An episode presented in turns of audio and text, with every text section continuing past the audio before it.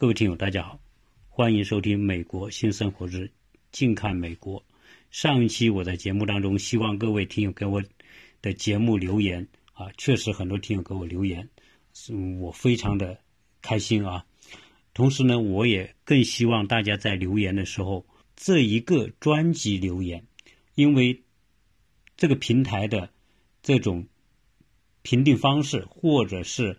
呃，对你这个节目做的好不好的方式，除了对每一期的留言之外呢，还有对某一个专辑的留言啊，所以我在这里呢给自己拉拉票啊，希望大家为我的这个专辑啊来留言。那今天呢，我想跟大家聊什么呢？聊美国的恐慌啊，最近美国的媒体的风向出现了巨大的变化，我们看到呃媒体上开始出现官方的。对于这种新冠疫情将在美国爆发，那么发出了非常高级别的警告。呃，在前面几天，我们就看到媒体登出什么，美国的 FBI 开始囤积口罩，啊，花了几万美元买很多口罩放起来。啊，为什么要买很多口罩看放起来？因为他们担心未来美国的新冠疫情将会爆发。那当然，啊，FBI 嘛，并不是专业的 CDC 什么疾病控制控制中心，可能大家并不觉得它会怎么样。但是接着，我们又看到媒体上出现了一个所谓美国的吹哨人，就是美国的一位学生物学的博士，叫科雷特尔，他呢在社交媒体上揭露说，美国现在的新冠病毒的感染者实际上。不只是媒体说的那么几十个人，他认为 CDC 现在在隐瞒美国的疫情，美国已经感染的人可能已经超过一千人，只是说 CDC 怕引起美国社会的恐慌而隐藏或者瞒报了这个数据。那同时呢，紧接着我们看到，昨天 CDC 的专家就发出警告。认为美国有可能会爆发大的传播，而且这种传播将导致美国的商业关门、学校关门，啊，这是已经是官方的声音了。再接着，我们看到什么？看到美国 CDC 就是疾控中心下面的有一个免疫呼吸系统疾病中心的主任，这个算官方人士吗？他的警告是什么？他说美国。现在不是讨论是不是会传播的问题，而是说它是什么时候会爆发和传播。也就是说，美国的新冠病毒的爆发只是时间的早晚问题。那这个专业的意见给社会带来了很多的关注和担忧。啊，再接着我们看到什么？看到美国的卫生部长。说现在美国开始缺口罩，缺多少呢？缺二点七亿个口罩。他的根据是什么？他认为，美国如果爆发大的新冠病毒的疫情，美国光医生所有的医院系统的医护人员就需要三亿个口罩，三亿个口罩。但是目前美国全国的医疗系统储存的口罩只有三千万个，那意味着还缺两点七亿个口罩。所以，卫生部长要求国会拨款来买这些口罩。同时，卫生部也就是美国政府嘛，实际上是从白宫啊发出要求，要求国会拨款二十五亿美元来应对未来可能爆发的疫情。那个卫生部长还讲，二十五亿美元实际上肯定是远远不够的。那这个我们在媒体上看到的，美国官方开始非常严重的提出这种警告，要求美国对此做好准备。看到这种情况，我觉得不太对劲。所以呢，我今天跟我太太说，我们还是要备点口罩吧。万一美国真的爆发这种疫情的话，我们连口罩都没有，那也是麻烦。因为国内当时没有口罩，人出门都不能出。结果我现在在网上找，呃，网上呢，我在应该说在半个月之前，基本上网上还是可以订得到口罩。我上次订了一点点，但是呢，感觉这个不够。那我今天在网上查，基本上来说，网上卖口罩的，亚马逊上面卖口罩的，呃，易贝上面卖口罩，基本上都没有了，就是直接告诉你已经没有口罩可以卖的了。后来我跟太太说，要不我们这样，我们开车找一些比较偏的地方，看能不能买到口罩。因此，我们今天特意开车开了大概一百多一百多公里吧，大概一百五十公里的样子。然后呢，我们就沿着我们上次去过的那个地方。啊，一些小镇上面去看，我们最少问了十个药店啊，因为只有药店有这个口罩卖。问了十个药店，结果十个药店除了有一个药店还有几个口罩之外，其他的药店全部没有没有货。他因为他们也进不到货，因为美国的口罩现在成了战略资源，也被被人控制起来了，所以他们也买不到口，也没口罩可卖。即便现在有口罩的，也是很贵很贵啊，一个口罩也是一两美元一个。所以现在的这种美国的这种情况呢，啊，已经到了一个很多人都对未来的疫情爆发开始担忧。现在我们看到，就是每天的统计里面，啊，最初我们看到中国的新增数量是很多的，但是现在呢，啊，国内的控制。已经做的比较好，我上一期节目还专门讲到这个问题。那现在倒是国外的新增病例已经超出国内的新增病例啊，这个已经出现了一个反转。原来国外是很少几例几例，现在突然就爆发了。现在爆发情况是什么呢？最多的是韩国人，以我最新做节目的时候刚刚查的数据是一千六百多人，一千六百多人感染，然后日本有将近九百人感染。意大利将近五百人感染，伊朗一百四五十个人感染，美国六十人。除此之外，我们看到韩国的军人已经被感染啊，而且是韩国的陆军、海军、空军三军的这个都有人感染。而美军在韩国的基地离那个大邱，就是我们说的那个教会，只有两公里远。所以现在这个美军也很紧张。最具新的消息，好像有美军士兵，就是美国军人，已经有确诊感染啊。所以这个都是呃非常害怕。德国军队也有感染的啊，因为德国现在好像也有几十个人啊被感染。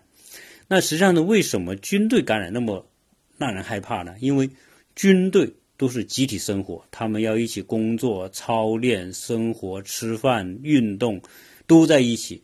如果有一个人感染，就可能导致整个团队的人都感染啊。所以，那军人感染之后，那就失去战斗力了。所以，这个东西是很可怕的啊。现在看来，这个军人已经有被感染的情况。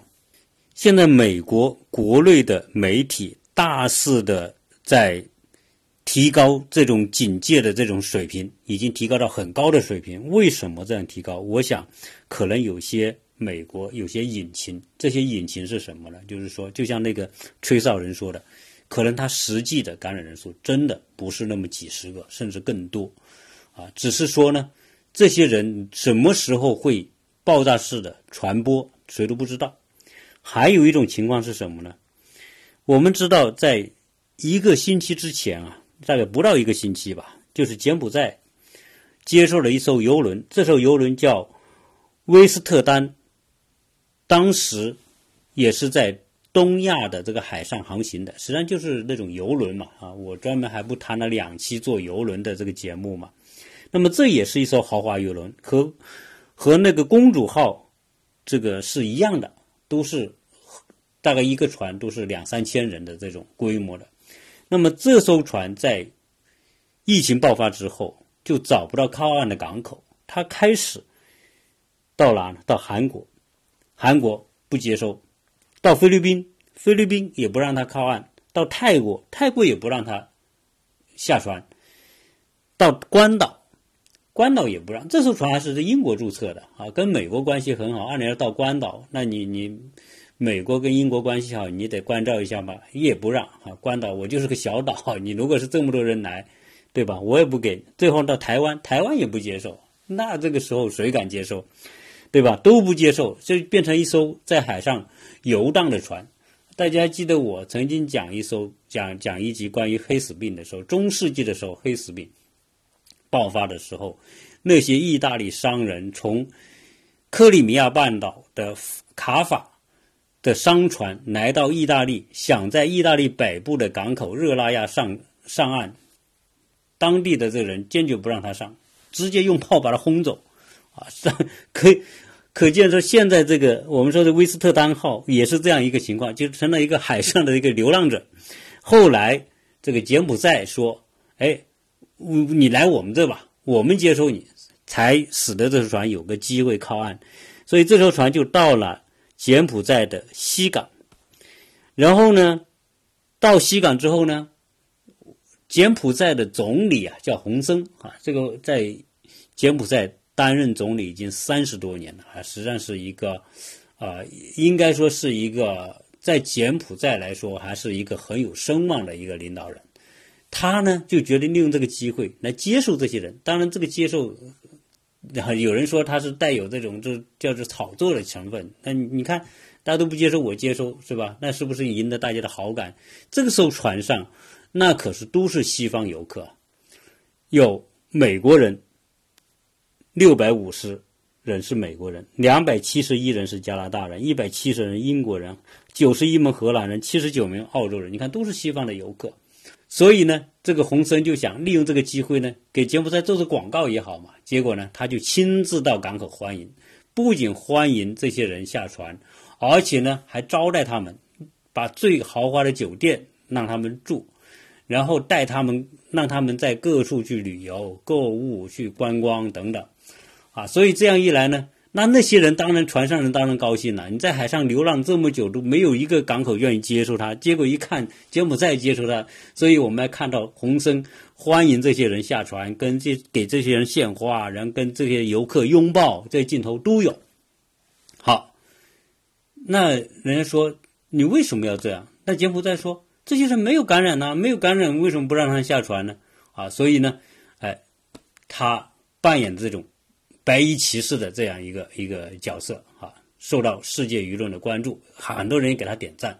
但是，这些人在柬埔寨下船，在新港下船游玩过之后，那就各自散去了。那这些人是来自全世界的，散去之后，如果没得病，当然是没事。但问题是，偏偏这些美国人当中有一对老夫妻，他们坐飞机从柬埔寨就坐到马来西亚。的吉隆坡，从吉隆坡入境的时候，检查发现这个老太太感染了，已经被确诊是感染了这个新冠病毒。好，那这个事情不得了了。你想想，这个老太太已经被感染之后，她在船上这么多天，十几天流浪十几天，她天天在船上，她传不传染给别人啊？那先不说这个老太太是哪里来的，假如说这个老太太是第一位在这个船上的感染者。那他十几天下来，每天跟其他的这个游客一起，在一个船舱里面，他感不感染别人，传不传染给别人，对吧？这是肯定传染的嘛。啊，我们说这个钻石公主号已经告诉你，一个老年游客上船之后，现在导致了六七百人感染。啊，那在这个威斯特丹号上面，他自然这个老太太已经确诊了，她一定也有别人被感染。第二个，也许这个老太太不是第一感染源，那说明还有其他的人是比这个老太太先感染，那有可能呢？那些人那个人也是带着菌的，所以这艘船这一起呃两千多人这么大的一艘船，有多少人感染？现在不知道。问题是全部散去了，散去之后现在没法跟踪，到底这些人去到哪里了？跟这个老太太有接触的人是亲密接触的是什么人都不知道。这个由于有六百五十名是美国人，两百七十一名是加拿大人，我估计这个事情也是美国政府会很紧张的一个原因。那这些人可能下船坐飞机都病，对吧？十四天有的二十四天、三十天的都有啊。那这些人回到美国，只要有几个人可能被确诊之后，后来被感染之后，那在美国可能产生的情况没法预料。所以种种情况，实际上你看到今天美国只有六十例感染，其中还有那么三十多例是从钻石公主号回来的。那实际上本地的那十几二十人，那这十几二十人现在。是严密的监控。按照道理来说，美国这么大，二十多个人也不是太可怕吧？但是为什么美国要把警告的级别提到这么高？啊，我想很大一个原因就是在美国国内，可能那些包括坐威斯特丹号或者其他去过伊朗、去过意大利、去过德国、去过法国的这些美国人，会不会把病毒带到美国来？如果他带到美国来，而且他有没有发病的情况之下，那美国在某一个时间点可能就会出现大规模爆发的可能性。如果新冠病毒在美国、在欧洲大规模爆发，那无异于当初西班牙流感，也可以说是新冠病毒和人类所发生的一次世界大战。啊，就是病毒和人类的大战，而这种病毒和人类的大战能不能够得到有效控制？这个时候，西方人都盯着中国啊？为什么？因为中国最早发现这个，而且呢，经过前面一阵的调整，哈，开始我们说从开始认识这个问题的严重性，到采取行动，到今天慢慢的得到控制。而且呢，很多地方新增没有新增的啊，武汉也大大的下降。现在呢，七万多人感染，现在已经治好了有三万多人，那么四万多人在治，每天都看到很多人出院，这个情况开始得到控制，对吧？这个是很好的。所以呢，现在呢，全世界对中国在应对新冠病毒，从早期很多国家对中国有担忧、有怀疑、有各种质疑等等。到今天，我们看到世界的那些舆论，包括世界卫生组织，包括世界各国，德国、法国、意大利，种种很多的媒体，啊，对中国的这一个多月来的做所作所为，都给予充分的肯定。那这些是确实是中国做出巨大的牺牲。而且采取了果断的措施。如果中国不是用这种强有力的手段来阻断病情的传播的话，那绝对世界其他国家不会像现在这样还感觉到无忧无虑啊！这是中国付出巨大的牺牲啊！这种牺牲是以一个多月来全国的整个停摆来换来的啊！这种付出是非常巨大的。所以呢，现在包括美国、包括世界卫生组织、包括世卫组织的专家组的组长阿尔沃德的啊，他说，中国真的不容易啊，走到今天做到这种程度真的不容易。不，他说，如果我要是得了病，我愿意在中国来治这个病啊。大家会知道，因为中国在这个过程当中已经什么呢？已经摸索出来一些经验啊。不管这些经验是怎么样，它最少它是有效嘛？很多人已经开始，但是呢，因为我们有非常有力的这种调节政策啊，我们医务人员也也可以说，按照道理来说，啊，我们调集全国的医务人员来对武汉进行这种突击啊，效果是不错的。然后呢？中国在这么艰难的情况之下，开始启动生产，特别是这些抗击病毒的各种医疗设备、医医护材料、口罩、防护服、药品等等这些方面都在慢慢启动。所以看得到，中国已经成为抑制这个病毒发展的一个有效力量。应该说，今天如果西方，国家、欧美国家大规模的爆发疫情的话，真正能够阻止的帮助到全世界的可能只有中国。大家会说，美国的科技那么先进，医疗那么发达，难道美国不能够担当这个责任吗？担当这个角色呢？帮助这个世界各国抗击这个疫情吗？那我可以很直白的讲，美国今天的美国已经没办法担当这个角色。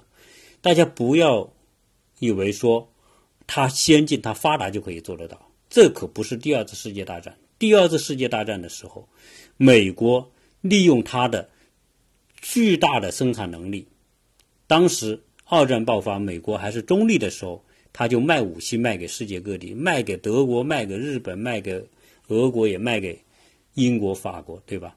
那人家就是为了利用这个机会，他当然那个时候各做各种贸易啊。所以，美国在二战当中，我们说这叫战争财，那确实是有这种情况。但是呢，今天这个疫情爆发时，可不是二战时候打第二次世界大战了。今天的美国，它已经告急之后，很多的东西它是没办法支撑大规模爆发的。原因在哪里呢？因为美国。它的整个国家体制，我在上一集讲了，是没有办法非常高效的来应对如此紧急的突发事件。美国的权力体系，联邦的权力，联邦不能够管州，它两者的权力是分开的。美国当初建国的时候，联邦政府的权力是由各州授予的，各州授予联邦之外的权利，就是各州自己保留的。所以呢，它各有各的权利，它不是一个明确的地替属关系，不是说各个州都一定要听联邦政府的，他不可以不听，属于我自己保留的权利，就是我自己做主，你联邦也不能够强制我。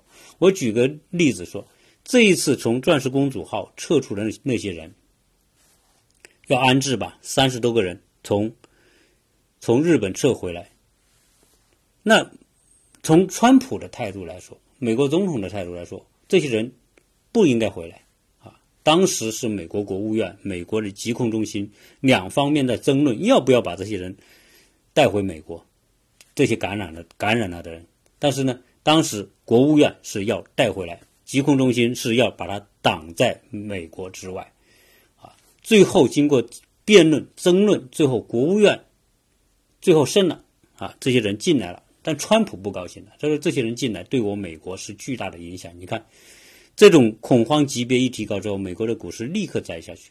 现在川普马上要竞选第二届的任期了，如果这个事情出点乱子，对吧？股市起不来，或者大规模爆发导致国内的恐慌失控的话，那这个总统怎么当？那肯定就没法当了嘛。所以他不，他也不同意那些被感染的人接回美国。”啊，这是第一，对吧？这反映什么？从美国的最高层来说，他就是要保自己啊。从某个角度来说，还是我们说美优先嘛啊，这是他一贯的思路思路嘛啊，他很真实啊，就是我要保护我自己。那些人得了病，你在日本治是吧？那些确诊了的人就不让他坐飞机，直接留在日本治啊，这包袱甩给别人啊。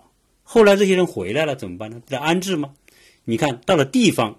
当时选了几个地方安置，一个是北加州的一个空军基地，啊，因为这些空军基地是联邦控制的地方，啊，可以他可以安置。但是呢，空军基地也想让他们走，为什么？因为如果这些病人安置在空军基地，万一这个病感染到美国的军队怎么办？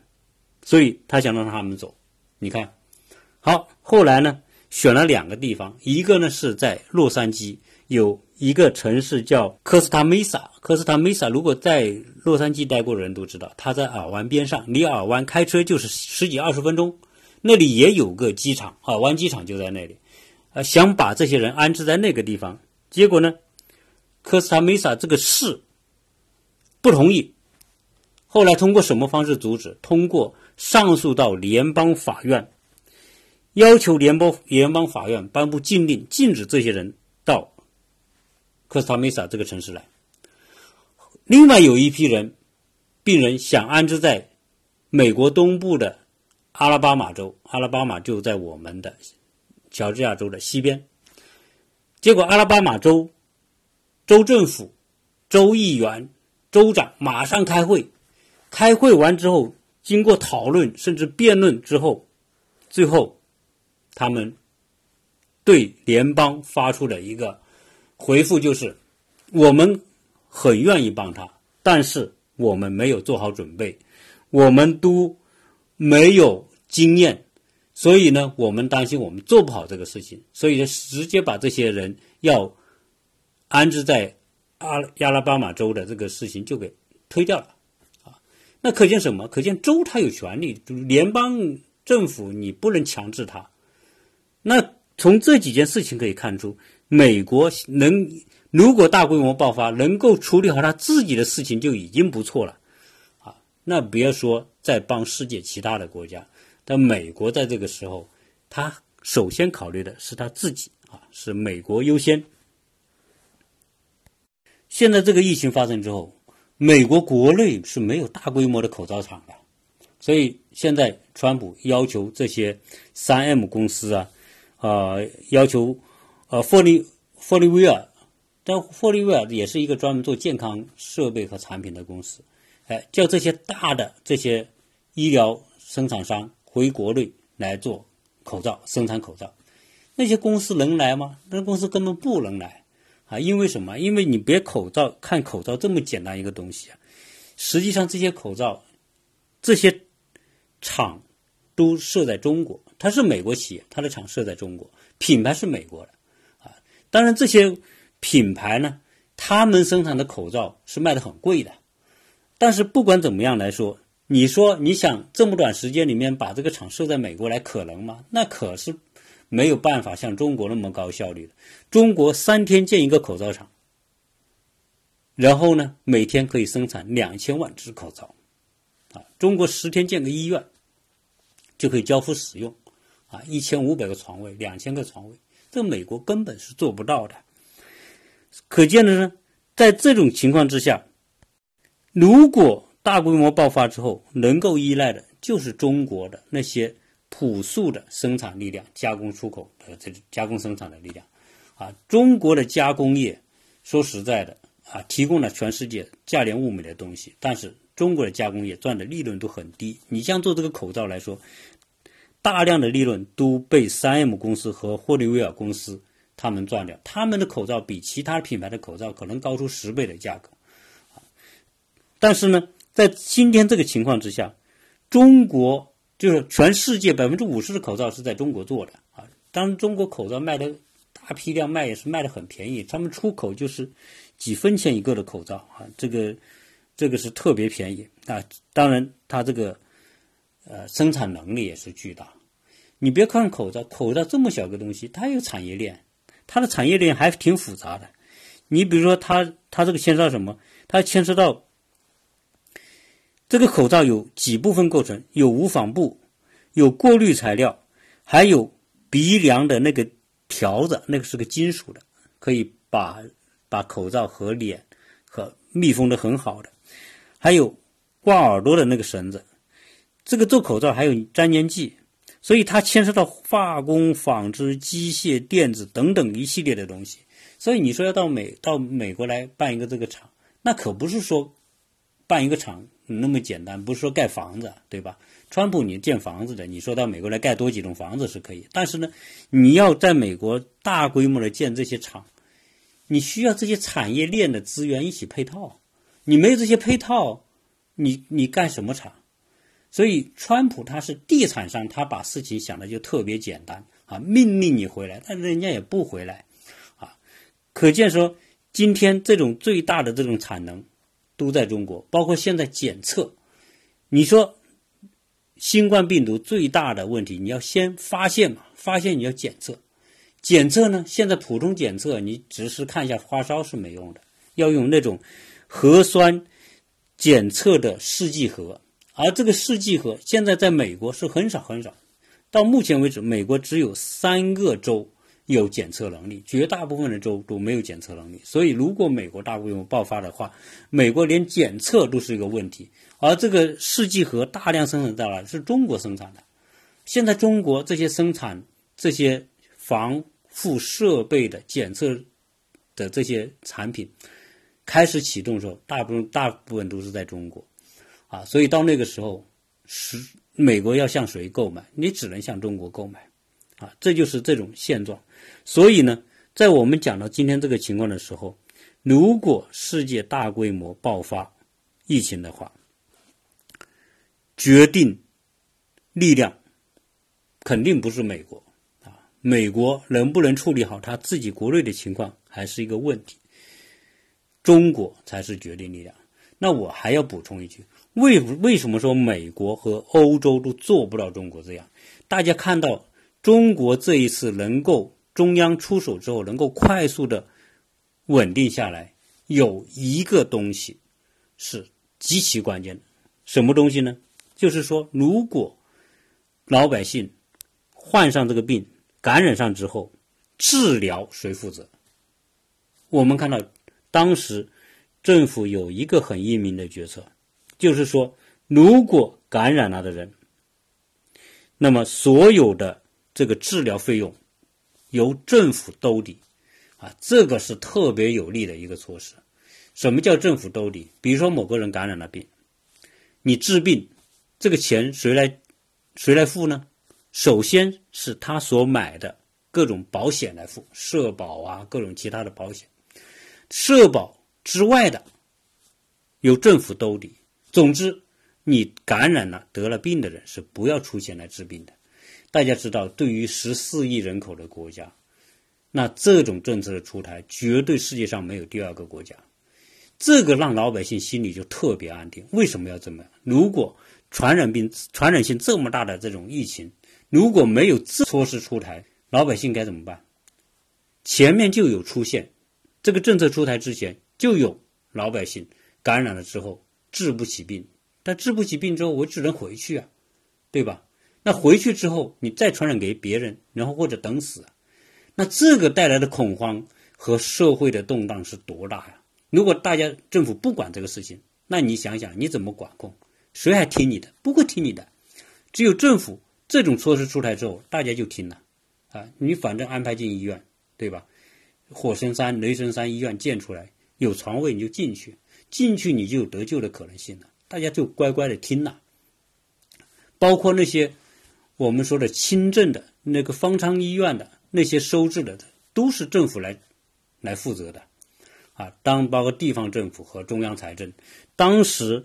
为了压住这种我们说稳定这种社会情绪，中央投了多少钱？六百七十亿，整个政府投了这么多钱，中央财政就有一百七十多亿，当然还有正方地方地方财政，啊，总之这种政策才能够稳住民心啊，大家才不用躲躲藏藏啊，对吧？直接去医院，你也不用说买单呐，或者是付不付得起钱，你再穷，你进去你也可以。得到救治，那如果这种情况如果要放在西方国家，放在美国可能吗？那你根本不可想象。你说美国如果如果一万人感染了，然后政府说所有的这个治疗费政府兜底，那美国做不到。美国政府的钱哪来？是由国美国国会拨款的。那国会拨款，这是很复杂的一个过程。国会要辩论的啊！你接收那几个病人到阿拉巴马来。州政府、州议会都要辩论的，辩论完之后我们不同意，那你说这么多人的钱，美国政府他怎么拿得住？这是很难很难的。所以，美国如果大规模爆发，那整个社会的这种人心动荡，因为很多美国的保，美国有很多人是没有保险的，据说五分之一的人没有保险。那么多人没有保险，很多穷人他就没有保险，没有工作，没有保险怎么办？得了病怎么办？那到到处走，那不就到处传染吗？可见，美国如果爆发这样的大规模的爆发的话，那这种危险性和可控性，那绝对是难以想象的啊。那然后呢，中国能够成为决定力量，当然这个说来说去。这个不同的体制，它就有不同的做事风格啊。中央可以这么做，让老百姓心里稳定。那同时呢，中国在做这个事情的时候所累积的经验也相当重要啊。今天中国的这种经验，所以才会有阿尔沃德那个世世界卫生组织的那个专家说：“我得了病，我都愿意在中国治。”那肯定中国治愈率是很高的。今天你看，在美国六十人感染之后，美国治好的只有一个人，那其他国家治愈率还高，什么？马来西亚、泰国治愈率都比美国高，所以我现在也怀疑，为什么那个利德西韦那个药，在美国这么多人不给大家吃就好了嘛？